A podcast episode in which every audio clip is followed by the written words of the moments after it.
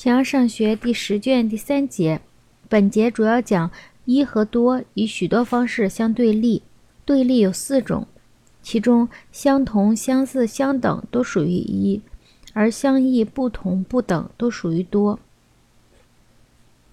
形而上学第十卷第三节，一和多与许多方式相对立，其中之一。单一和众多分别作为不可分和可以分割，被分割的东西和可分的东西都被叫做众多，而没有被分割和不可分的东西被叫做单一。所以对立有四种。这里所说的对立的意义是另一方面的缺失，它是相反的，但既不作为矛盾，也不作为相关。人们从正反两方面来诉说和阐明一。也就是说，从可分割的来阐明不可分的。由于众多是更容易被感觉的，可分割的比不可分的更容易被感觉，所以就感觉而论，许多在原理上要先于不可分的东西。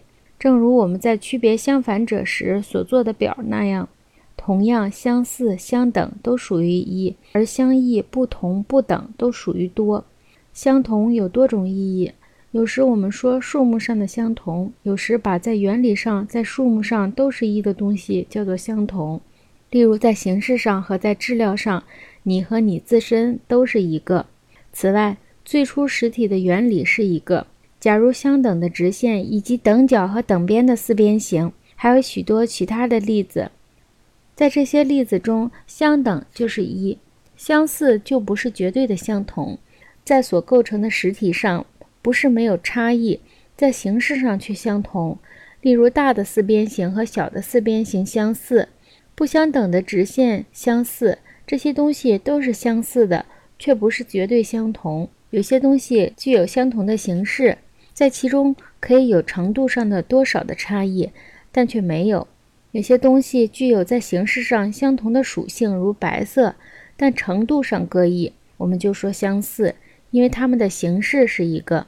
有些东西在一般和主要性质上相同多于相异，就说它相似。例如，在白色上，锡和银相似；在黄色和火红上，金与火相似。相异和不相似显然也有许多意义。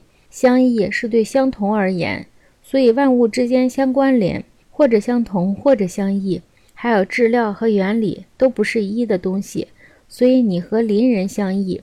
第三种相异在于数学对象之中，这样看来，万物之间的相关不是相异就是相同。这些东西都用一和存在来诉说，因为相关并不和相同矛盾。不存在的东西并不相异，而是不自身相同，它只能做一切存在着的东西的数词。那些单一的和存在的东西，自然的或是一或不是。这样看来，相异和相同恰恰相反，差别和不相异又不一样。差异的东西和它的相异者不必然在某一方面上相异，因为凡是存在着的东西，不是相同就是相异。和某物差别，则是在某一方面有差别，所以必然存在着同一个构成差别的东西，这就是相同的种或者相同的属。因为所有的差别不是在种上差别，就是在属上差别。在种上有差别的东西没有共同的质料，也不互相生成，如那些属不同范畴的东西。在属上有差异的东西，种是相同的。种就是在实体上有差别的两者被说成是相同的东西。相反的东西有差别，相反就是某种差别。这种设想的正确，从归纳中就可清楚。人人都可看得见，全部相反的东西都相差别，而不仅仅是相异，而是有一些的种相异，有一些的称谓相一致。所以在同一种中，或者是在种上相同。在其他地方，我们分析过什么东西在种上相同或相异。